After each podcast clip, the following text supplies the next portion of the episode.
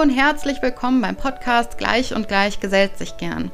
Ich bin Elo Falkenberg, ich hoste diesen Podcast und ich habe es mir zur Mission gemacht, Eltern dabei zu unterstützen, eine erfüllte und gleichberechtigte Partnerschaft zu leben. Du unterstützt mich sehr und auch meine Arbeit und überhaupt die gleichberechtigte Elternschaft, indem du mir eine 5-Sterne-Bewertung hinterlässt. Das geht jetzt bei Spotify auch super easy und indem du die Folge mit anderen Menschen teilst. Mit anderen Menschen, für die das hier vielleicht interessant sein könnte. Du kannst es auch super gerne zum Beispiel in deiner Instagram-Story teilen. Wenn du mich da vertext, dann reposte ich das sehr gerne.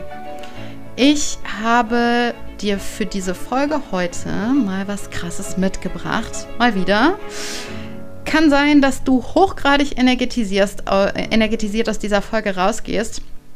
Es geht nämlich darum, das Potenzial zu nutzen, das in dir steckt. Und dass so viele Frauen einfach ihr Potenzial nicht nutzen können, weil sie von Haus- und Care-Arbeit aufgefressen werden. Also, los geht's, viel Spaß!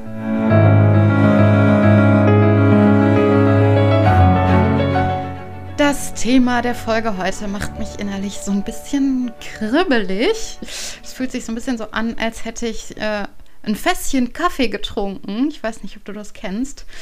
Ähm, das sind so, ähm, ja, oder es fühlt sich so an, wie äh, wenn du so denkst, so, go, go, go, du musst jetzt loslaufen, um diese einfach unnormale Energie loszuwerden. Äh, und äh, ich habe das vor allem dann, wenn ich merke, wie unfassbar viel ich in der Hand habe.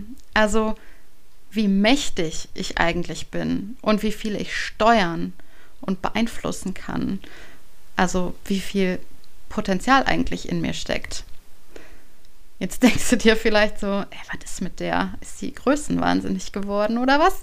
Ja, vielleicht. Ein bisschen mehr Größenwahn täte so gut wie allen Frauen gut.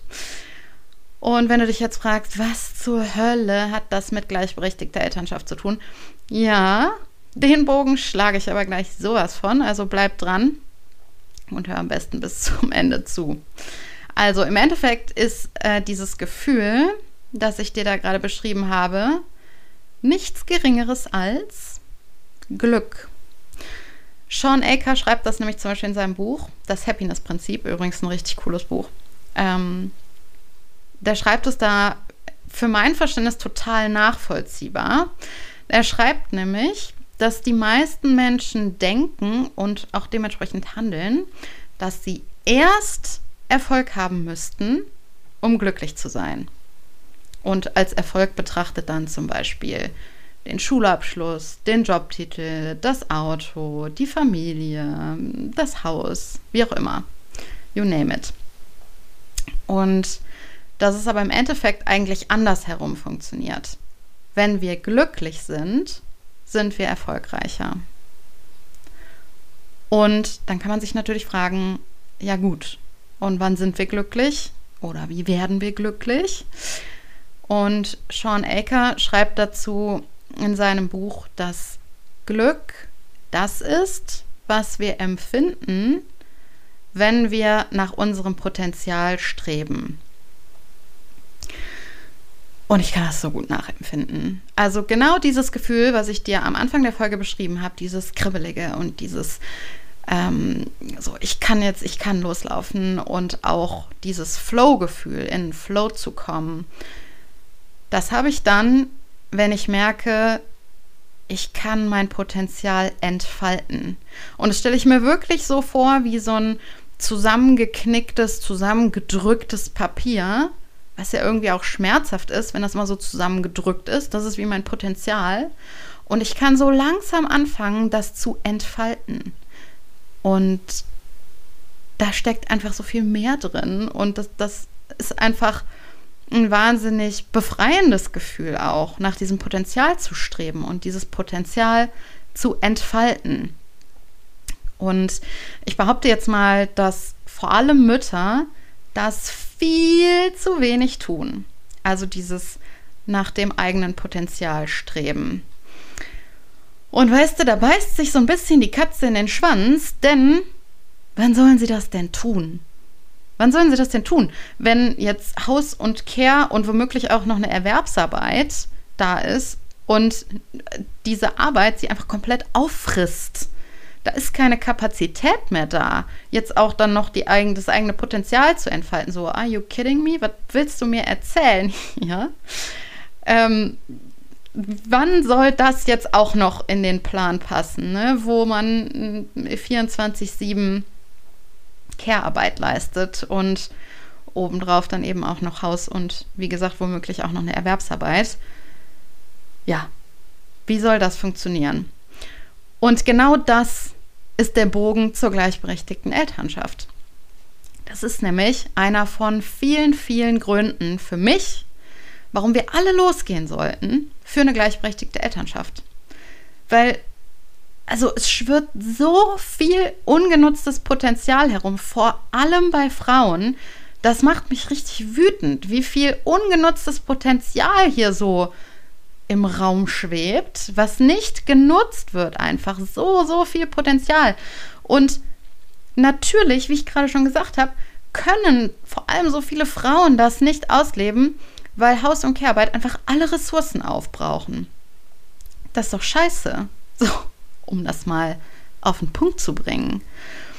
Und du kannst dich an dieser Stelle auch mal selber fragen, nutzt du dein volles Potenzial aus? Nutzt du das aus? Oder merkst du immer mal wieder irgendwie, ja, es schlummert sowas in mir, da ist irgendwie sowas Großes, so irgendwie was Gigantisches das, das will eigentlich raus, das würde, würde mich total glücklich machen, wenn es rauskäme. Und außerdem äh, würde ich der Welt damit auch einen Gefallen tun. Frag dich das mal. Und das, das können ja die unterschiedlichsten Sachen sein. Also vielleicht bist du künstlerisch besonders begabt und könntest da dir selber zum einen eine Freude machen, das auszuleben aber auch deiner Umwelt, indem die Umwelt sich an tollen Kunstobjekten erfreuen könnte. Oder vielleicht bist du besonders gut im strategischen Denken und du würdest sowohl dir selber damit eine Freude machen und Glück empfinden, dieses strategische Denken und auch das strategische Handeln irgendwie ausleben zu können. Und du würdest damit auch anderen helfen, vielleicht einem Unternehmen oder ähm, weiß ich nicht, in irgendeinem, ähm, in einer NGO arbeiten oder was auch immer. Also da dieses strategische Denken irgendwie nutzen oder ähm, vielleicht bist du auch besonders gut darin, Menschen zu verstehen. Menschen kommen gerne zu dir und ähm, reden mit dir und du bist besonders gut darin, zu packen und zu greifen, was diese Menschen bewegt. Vielleicht bist du darin besonders gut. Also es gibt super, super viele Sachen, die dein Potenzial ausmachen können. Und das muss auch gar nicht zwangsläufig was mit der Erwerbsarbeit zu tun haben. Es geht nur darum, dass eigentlich in uns allen irgendwas steckt, was Großes, was in der Regel durch diesen Alltagshassel so zusammengepresst und zusammengefaltet ist. Und auch das ist schmerzhaft. Also alleine, wenn man sich das mal vorstellt, wenn sowas zusammengedrückt ist, was ich eigentlich entfalten möchte, was eigentlich so seine volle Blüte bekommt, wenn man es mal rauslässt und wenn man mal ja diese Klemme löst, die das Ganze so zusammendrückt. Um das Ganze so ein bisschen greifbarer zu machen, was ich damit meine, nenne ich dir jetzt mal zwei Beisp Beispiele, bei denen ich mein Potenzial entfalten konnte. Oder man, also man könnte vielleicht auch sagen, ich habe nach meiner Macht gestrebt. Und bei diesen zwei Sachen hat es mich auch genauso kribbelig gemacht, wie ich das am Anfang der Folge beschrieben habe. Es sind zwei Situationen, die passiert sind. Ähm, die eine Situation war im September 2020. Da hatte ich mich gerade selbstständig gemacht. Also es war zu Beginn meiner Selbstständigkeit. Und da habe ich an einem Gründerpitch teilgenommen. Und an diesem Gründerpitch haben insgesamt neun UnternehmerInnen ähm, ja, ihr Unternehmen vorgestellt und gepitcht. Man durfte maximal fünf Minuten pitchen, also sein Unternehmen vorstellen. Dann gab es noch eine Fragerunde danach. Und ähm, es gab 1000 Euro zu gewinnen und äh, noch ein Mentoring. Und als ich mich dafür angemeldet habe, das war im März 2020, habe ich mich dafür angemeldet, da habe ich so gemerkt, ja, ich will das gewinnen. Ich will das machen und ich, ich konnte mir auch vorstellen, dass ich das schaffe. Was habe ich dann gemacht? Ich habe einen ziemlichen Deep Dive gemacht ins Thema Pitchen. Also ich habe super viele YouTube-Videos geschaut zum Thema, was macht einen guten Pitch aus, was muss da rein, ähm, wie kann ich ja die Emotionen bei den ZuhörerInnen erwecken, die ich gerne erwecken möchte. Ähm, was möchte ich auch an die, an die ZuhörerInnen richten? Also welche Bitte oder ja, worum bitte ich sie? Was, womit möchte ich da rausgehen? Ich habe mich auch über die Jury informiert. Ich habe mich informiert, wer da drin sitzt, was äh, die Jurymitglieder für einen Hintergrund haben, worauf die womöglich ihren Fokus richten. Ich habe ähm, diesen fünf Minuten, fünfminütigen Pitch so geplant, ähm, dass ich da das Wichtige sage. Ich habe aber auch Fragen antizipiert, die die Jury mir stellen könnte und habe dann ähm, anschließend an meine Pitchfolien habe ich noch drei Backup-Folien gemacht, ähm, von denen ich dachte oder antizipiert habe, dass die Jury mir diese Fragen stellen könnte. Und es war dann tatsächlich so, dass die Jury zwei ähm, von diesen drei antizipierten Fragen gestellt hat und ich also direkt noch, ich habe quasi mein, meine Pitch-Zeit dadurch erweitert. Ähm, und ich habe, ja, also ich habe wahnsinnig viel dafür gemacht. Ich habe äh, diesen Pitch ausformuliert, geskriptet. Ich habe den mehrfach geübt. Also ich würde mal schätzen, 25 Mal ähm, habe ich den geübt. Ich, äh, ja, also ich habe unfassbar viel dafür gemacht. Äh, und ich habe immer, immer wieder mir vorstellen können oder mir vorgestellt, so wie das ist, wenn ich diesen Pitch gewinne. Ja, und Du kannst es dir vielleicht denken, ich habe diesen Pitch tatsächlich gewonnen. Also ich hatte dann noch acht andere MitbewerberInnen und ich habe diesen Pitch gewonnen. Und das war so krass, also dieses Gefühl von, ja, ich habe mein Potenzial ein Stück weit entfaltet. Also ich habe so eine Ecke dieses Papiers genommen und die so ein bisschen hoch gemacht. Das war schon so krass. Also ich kann das kaum beschreiben. Ich sag nur einmal so, ich konnte zwei Tage nicht pennen. Also ich schwöre dir, ich war, ich war wie auf Droge und ich habe da keinerlei, keinerlei Drogen konsumiert. Es war alleine dieses Gefühl, ich strebe nach meinem Potenzial.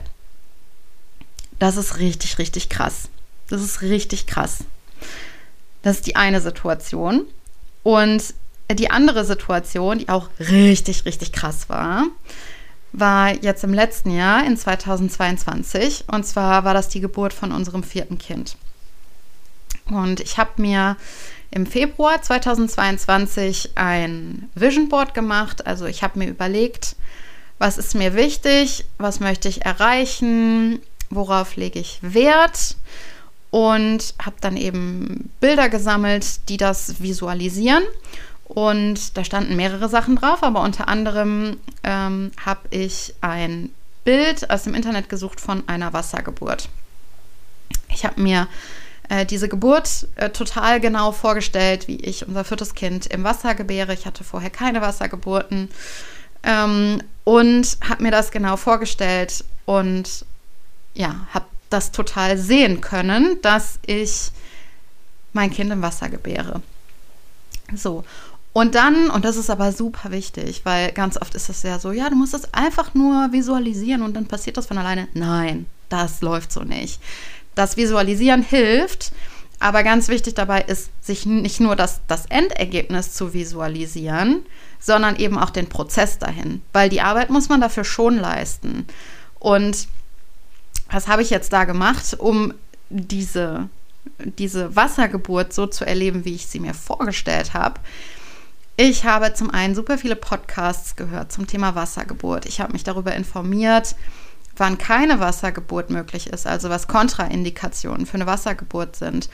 Da habe ich dann unter anderem erfahren, dass ein Gewicht über, also ein geschätztes Gewicht des Babys über viereinhalb Kilo eine Kontraindikation für eine Wassergeburt ist.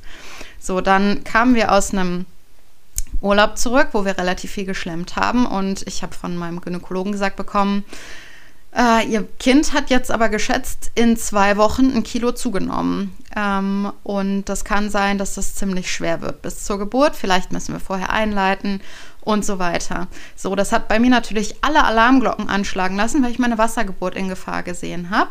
Was habe ich gemacht? Ich habe streng Diät gehalten. Ich habe keinen Zucker, keine Kohlenhydrate gegessen. Ich habe mich da wirklich ganz streng dran gehalten. Ich habe täglich äh, meditiert bzw. Hypnose gemacht, um halt eine möglichst schmerzarme Geburt zu haben. Ähm, und ich kann an dieser Stelle direkt mal sagen, beziehungsweise ich kann erstmal vom Ende sprechen. Ich habe dieses, dieses Foto auf diesem Vision Board gehabt und ich habe ein Foto von der Geburt meines vierten Kindes, wirklich Sekunden nach der Geburt, wie unser viertes Kind im Wasser ist und ich nach diesem Kind greife. Also diese Wassergeburt hat ex exakt so stattgefunden, wie ich sie mir vorgestellt habe. Exakt. Ich habe Fotos und Videos von der Geburt, genauso wie ich mir das vorgestellt habe. Das ist einfach, das ist surreal gewesen. Das ist surreal gewesen, dass das einfach genauso passiert ist, wie ich mir das vorgestellt habe. Und ich kann ja an dieser Stelle einmal sagen, kleiner Disclaimer, wir haben nicht alles zu 100% unter Kontrolle.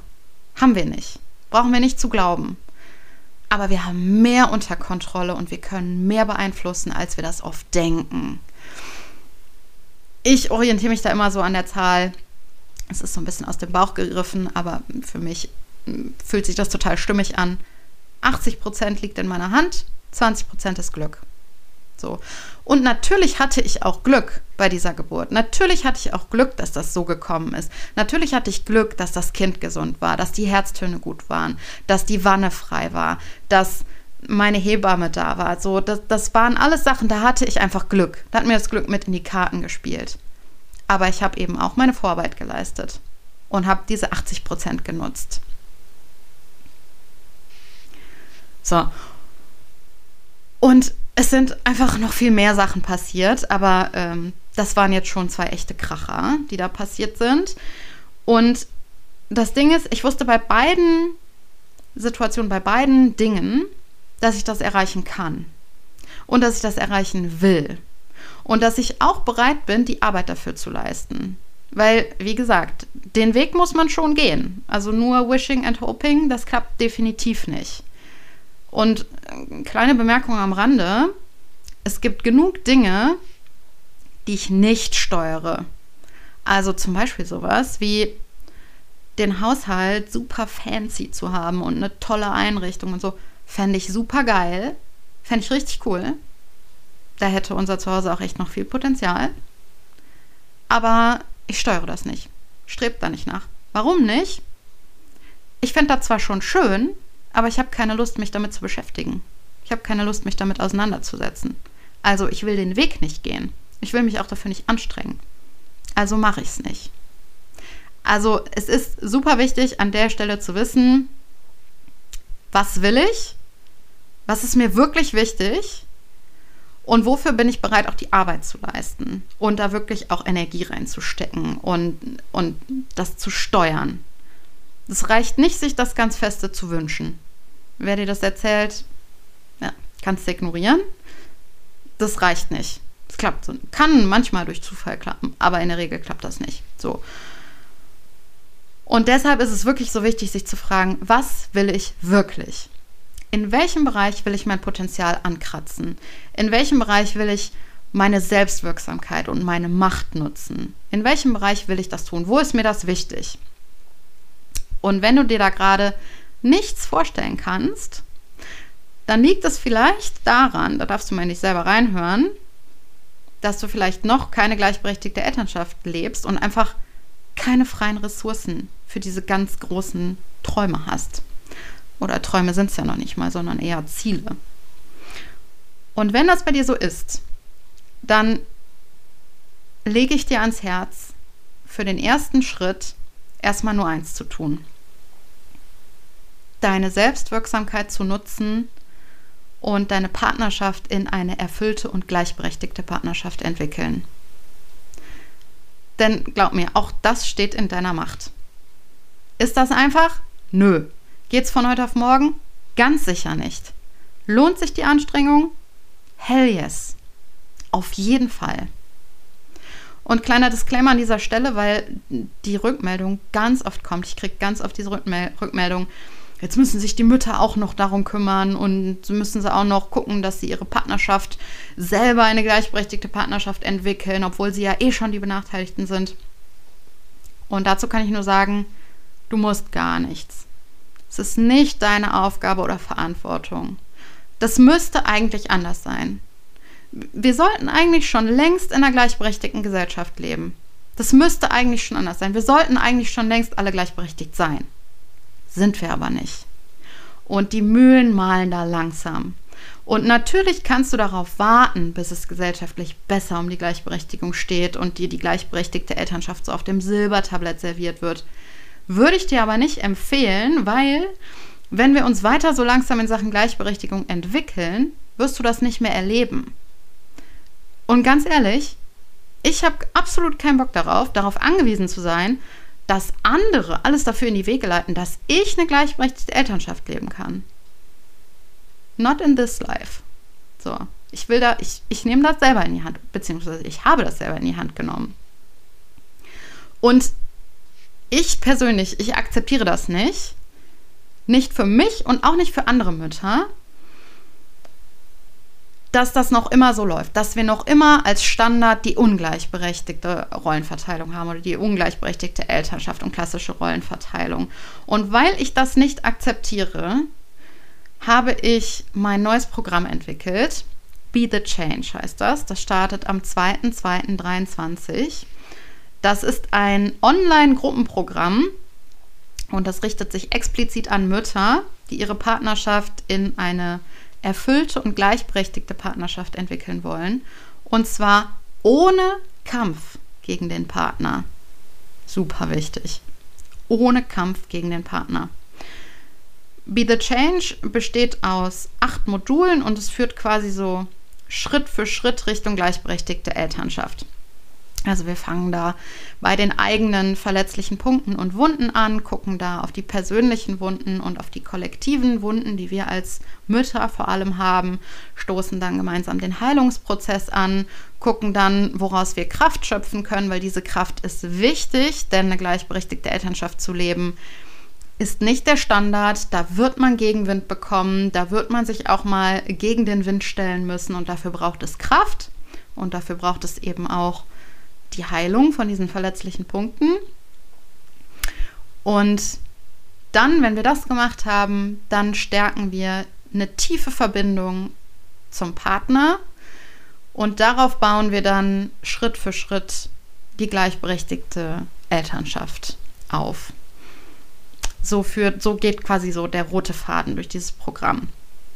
Es gibt auch eine Signalgruppe, wo der Austausch untereinander wirklich auch ähm, ja, über kurze Wege läuft, weil ähm, ja die Teilnehmerinnen äh, da, wir werden uns wirklich, also wir werden da so wie Verbündete fungieren, denn wir brauchen den Halt, wir brauchen dieses Gefühl, gehalten zu werden von anderen, auch wenn es mal nicht läuft, auch wenn es dann wieder irgendwie einen riesen Konflikt gegeben hat oder irgendwas nicht funktioniert hat oder so.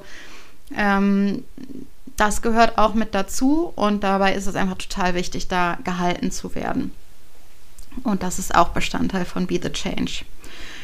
Und die Türen haben jetzt im Moment geöffnet, seit letztem Sonntag und noch bis kommenden Sonntag, 29.01.2023 bis 23.59 Uhr. Und ich freue mich mega, wenn wir uns da sehen. Denn äh, glaub mir, damit gestalten wir wirklich Big-Time-Veränderungen. Ich sag's dir. Nicht von heute auf morgen, nicht auf Knopfdruck, sondern Schritt für Schritt und im Miteinander. Wenn du dazu Fragen hast, melde dich gerne. Du kannst mir zum Beispiel eine Direct Message bei Instagram schicken. Und jetzt wünsche ich dir erstmal noch eine gute Restwoche und ich freue mich, wenn wir uns in zwei Wochen wieder hören. Bis dahin mach's gut, deine Elu.